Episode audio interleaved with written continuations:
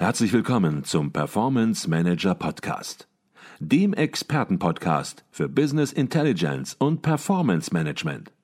Inspirationen, Know-how und Impulse für Controller und CFOs, die noch erfolgreicher sein wollen. Ihr heutiger Gastgeber Peter Blum.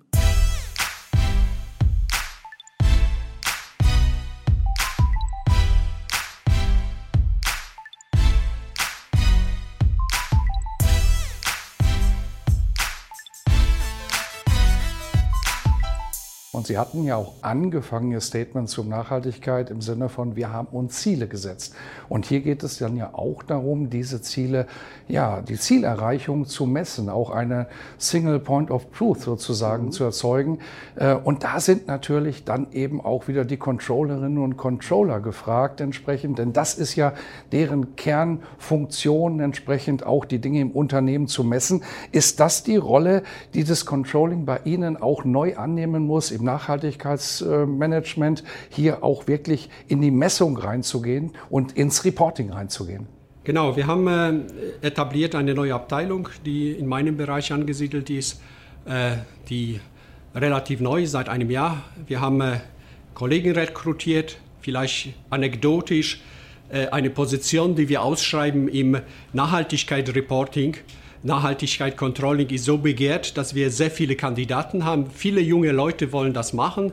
Es klingt äh, irgendwie fancy, äh, dass man sagt, ich bin Nachhaltigkeitskontrolle und nicht irgendwie klassische Kontrolle. Das scheint der Fall zu sein.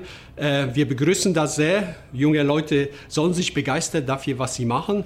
Und wir glauben auch, dass das die Zukunft ist. Äh, was wir brauchen natürlich, dass die entsprechend ausgebildet werden. Das ist etwas, was die Hochschulen selber überlegen müssen, wie, wir, äh, wie, das, äh, wie das in Zukunft aufgesetzt ist. Aber zurück zu Ihrer Frage. Wir haben innerhalb der Abteilung mehrere Arbeitsprozesse etabliert.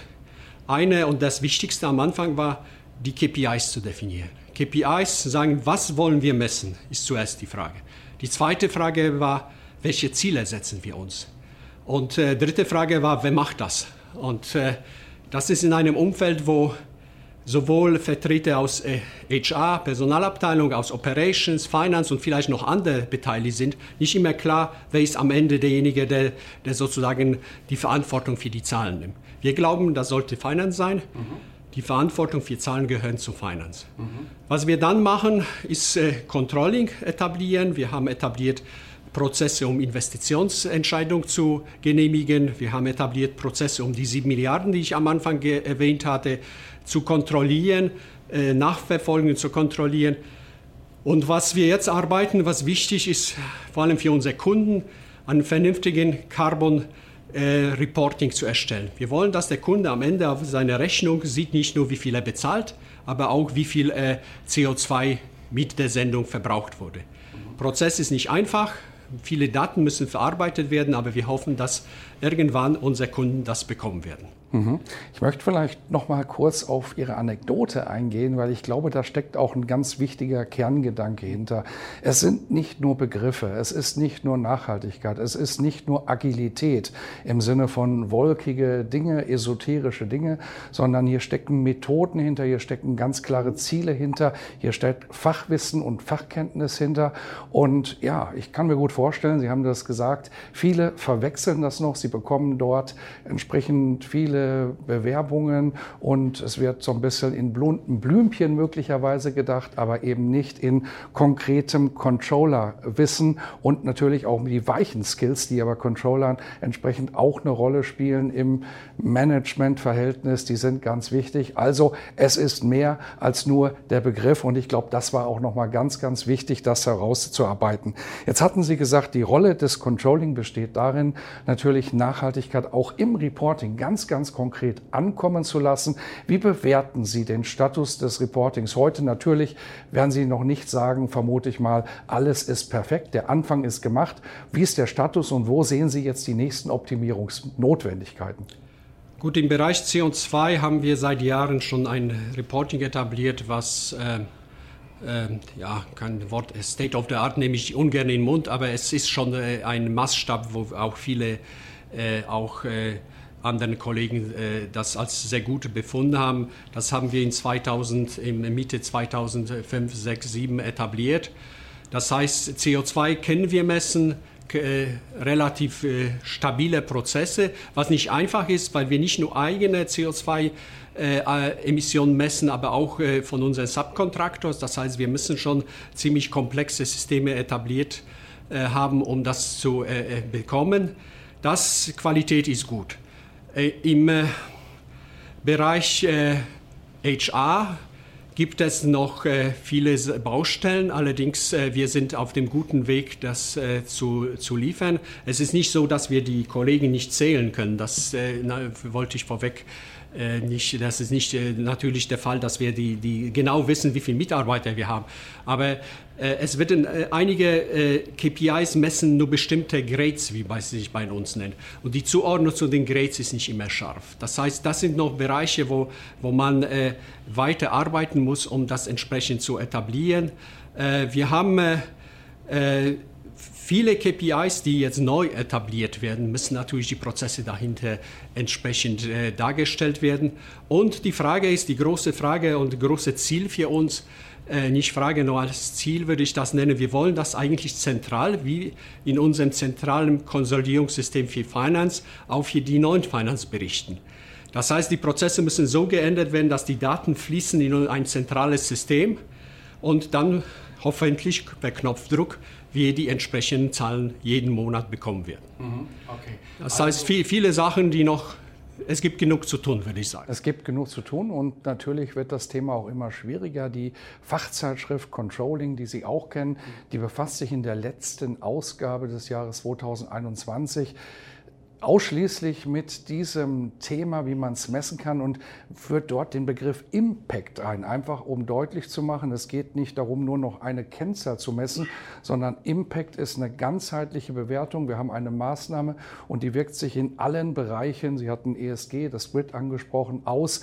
Und es nutzt nichts, nur eindimensional unterwegs zu sein, sondern man muss entsprechend sowohl mit negativen wie auch positiven Auswirkungen in allen Bereichen sehr ausbalancieren differenziert sein Reporting gestalten. Und das sind natürlich, so wie Sie es angedeutet haben, ganz neue Herausforderungen, die auch auf das Controlling oder die Unternehmensführung zukommen. Jetzt möchte ich äh, die Chance nicht ähm, verstreichen lassen, kurz noch über das Investitionscontrolling zu sprechen. Sie hatten eben auch das Thema Investitionen schon angedeutet. Äh, wir kennen das klassische Investitionscontrolling, aber wenn wir im Bereich Nachhaltig unter, Nachhaltigkeit unterwegs sind, dann haben wir es auch mit Green Technology Investitionscontrolling zu tun. Wo würden Sie die Unterschiede auch methodisch verorten? Gut, am, am Ende würde ich fast von keinen Unterschieden reden. Im ja. Ergebnis dürfen keine Unterschiede sein. Ja. Es ist natürlich heutzutage noch, wenn wir äh, eine Investition sehen, haben wir die meiste Zeit die äh, rein äh, vom Finance äh, KPIs beurteilt. Was wir jetzt äh, im Sommer etabliert haben, ist, äh, dass auch die nicht finanziellen KPIs berücksichtigen werden, äh, dass sowohl im Umweltbereich, was irgendwie noch naheliegend ist, aber wir wollen auch eigentlich, dass die zwei anderen KPIs, nämlich aus dem S- und G-Bereich, berücksichtigt werden. Jetzt Beispiel, wenn man ein Hub baut und einen Kindergarten dort etabliert, das ist für uns eine Maßnahme, die hilft, den Mitarbeitern äh, während der Arbeitszeit, dass entsprechend die Kinder betreut werden. Mhm. Das ist die Maßnahme, die bei kleinem Hub wird nicht gemacht, wahrscheinlich, weil es zu klein ist, aber wie bei großen ist eine sinnvolle Maßnahme. Mhm. Ein Investment, zusätzliche Investment in Sicherheit, habe ich erwähnt, ist extrem wichtig für uns. So etwas muss berücksichtigt werden, auch wenn die finanziellen Zahlen darunter leiden. Das heißt, am Ende ist nicht die Frage sowohl als auch, oder so, entweder oder ist eigentlich sowohl als auch. Die mhm. beiden Aspekte, die finanziellen Zahlen müssen passen, die nicht finanziellen Zahlen müssen passen. Was wir unseren Kollegen vorgegeben haben, jetzt wieder zurück zum Umweltbereich, dass sie uns Vorschläge bringen, wie sie sich ein Investment unter dem grünen Aspekt vorstellen, wie viel kostet das. Aber was wir auch äh, abfragen ist, was würde kosten, wenn wir noch einen Schritt weiter gehen würden. Wir wollen wissen, könnten wir den Schritt machen, auch wenn das etwas mehr Investment äh, kosten würde, mhm. um etwas breiter das Spektrum zu haben Und die Rolle vom Controller ist natürlich äh, schon sehr ausgeprägt. Er muss das Ganze steuern, er muss die Diskussion steuern und entsprechend auch äh, verstehen, was da geschieht. Ob ein Panel auf dem Dach äh, zur Hälfte ist not oder die ganze Dachfläche, das, müssen, äh, das heißt, er muss auch verstehen, was da vorgetragen wird. Mhm. Und äh, deshalb finde ich das äh, aus meiner Sicht eine der spannendsten Ebenen für den Investitions-, für den äh, Nachhaltigkeitsbereich. Mhm. Was wichtig ist, Entscheidungen für Investitionen, die wir heute treffen, die wirken sich auf die nächsten 10 oder 20 Jahre. Das heißt, für mich war auch wichtig, dass wir möglichst zeitnah angefangen haben, die Investitionen entsprechend unter dem Nachhaltigkeitsgesichtspunkt zu beurteilen. Mhm. Weil wenn wir heute die falsche Entscheidung treffen, in 10 oder 20 Jahren unsere Kollegen werden sagen, was haben die damals entschieden? Das war unter dem Aspekt Nachhaltigkeit vielleicht unsinnig. Mhm. Deshalb äh, die wichtig war, sofort das zu machen. Vielleicht ist das Modell noch nicht ideal. Wir werden über den Weg lernen. Aber wichtig ist, sofort anzufangen. Mhm. Man spürt natürlich, wie wichtig das Thema ist. Man spürt auch, Herr Bredella, wie ernst Sie das Thema nehmen. Ich würde es Bereich, den Bereich Nachhaltigkeit äh, verlassen und noch einen kleinen Bereich ansprechen, einen kleinen, großen Bereich, muss man fast sagen. Und das ist die Digitalisierung. Ich glaube, wir können nicht äh, den Podcast beenden, ohne über die Digitalisierung auch im Controlling zu sprechen. Jetzt nicht in Bezug auf, wie ändern sich Geschäftsmodelle. Das wäre ein sehr, sehr großes Thema. Aber wenn wir über Digitalisierung im Controlling sprechen, wo sehen Sie da den Impact? Um das, den Begriff wieder aufzugreifen, den auch das Heft Controlling ähm, entsprechend aufführt in seiner neuen Ausgabe. Gut, die, die Digitalisierung ist äh, mit Sicherheit ein breites Spektrum von äh, Diskussionen, die wir in den letzten Jahren hatten. Äh, etwas unter der Nachhaltigkeit äh, in Anführungszeichen gelitten jetzt, äh, weil das ist doch stärker im Vordergrund geraten. Allerdings viele Themen, die auch in Digitalisierung helfen, kommen aus, aus äh, die in Nachhaltigkeit helfen, kommen aus der Digitalisierung. Ähm, ich glaube, die entscheidenden zwei Aspekte sind Reporting. Ich hatte erwähnt vorher Real-Time. Das kann man nur erreichen, wenn man wirklich die richtigen Tools hat, die richtigen Systeme. Ich glaube, ich hoffe nicht, dass die Krisen immer wieder kommen, aber es sind Situationen, wo man wirklich zeitnah Informationen braucht. Mhm. Das ist für mich das Entscheidende, zu sagen, okay, ich brauche jetzt Information. Zweitens, äh, einen äh, schon Leidensweg zum Teil äh, Estimate, Forecast, wo äh, die, äh, die menschliche Fähigkeit, Forecast zu erstellen, mit Sicherheit gut ist, aber ich glaube, dass man aus den äh, Daten der Vergangenheit sehr gute Informationen bekommen könnte, dass die Maschine mindestens als Hilfe, ersetzen würde. Ich sagen, wird das nicht, aber äh, als Hilfe leisten kann, wo man bestimmte Sachen äh, kalkuliert per Maschine und bestimmte Sachen selber überlegt und sagt, wie passen die zusammen, warum habe ich andere Sichten? Und äh, daraus lernt auf beiden Seiten.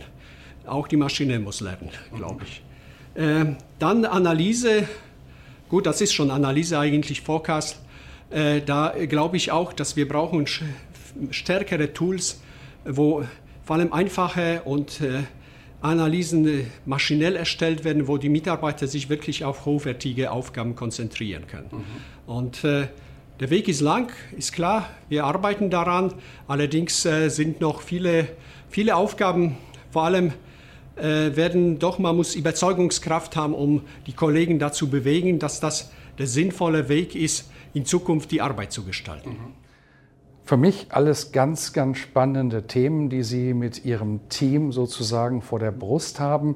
Ähm, ja, und Sie suchen sicherlich auch neue Mitarbeiter, vielleicht auch neue Mitarbeitertypen, die hier entsprechend gut reinpassen und mitwirken können. Vielleicht am Abschluss dieses Podcasts nochmal kurz die Frage, was sind das für Menschen, die Sie suchen? Denn auch viele junge Menschen, wir sind ja hier auf der Mencon, die wird von einer Universität veranstaltet und da gucken sich hinter sicherlich auch die Kommilitoninnen, Kommilitonen auf der Universität entsprechend dieses Video an, was wir gerade hier produzieren. Was sind das für Menschen, die Sie suchen, die Sie einladen, sozusagen ins Unternehmen zu kommen und sich zu bewerben?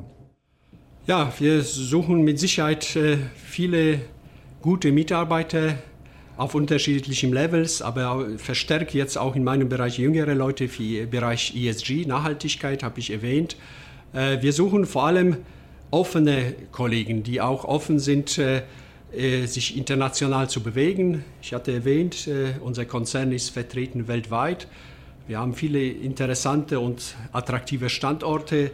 Die Fähigkeit, äh, unser Head Office in Bonn zu verlassen, muss da sein. Gehen ins Feld, auch vielleicht weniger attraktive Gegend und lernen, lernen von den operativen Kollegen. Das heißt, offen sein, äh, dass man äh, nicht nur in einem Bereich bleibt, aber sich auch international bewegt. Äh, dann das Thema Wissen. wir haben ein Modell etabliert vor Jahren, wo wir sagen, wir müssen anerkannter Finanzmensch sein. Das heißt, wir müssen die Ahnung von Finanztools haben, das ist die Voraussetzung. Aber wir müssen aber der Ansprechpartner auch für Business sein. Und ein Ansprechpartner für Business kann man nur sein, wenn man Business versteht. Das heißt, jemand muss wirklich äh, die Zahlen nicht erklären, weil äh, dass sie minus zwei und dann im Kommentar schreibt, äh, die Zahl weicht minus zwei ab. Das reicht nicht aus. Man muss wissen, was dahinter steckt. Äh, es sind keine äh, große Neuigkeiten, es sind Sachen, die seit Jahren gepredigt werden. Na, aber nach wie vor sehe ich, dass das nicht immer der Fall ist. Das heißt, wir brauchen jemanden, der wirklich den nächsten Schritt geht und sagt, warum das ist. Und auch wenn er die Antwort bekommt, dann stellt er die nächste Frage, um wirklich auf den Grund zu kommen, warum eine Abweichung, warum eine Entwicklung stattgefunden hat.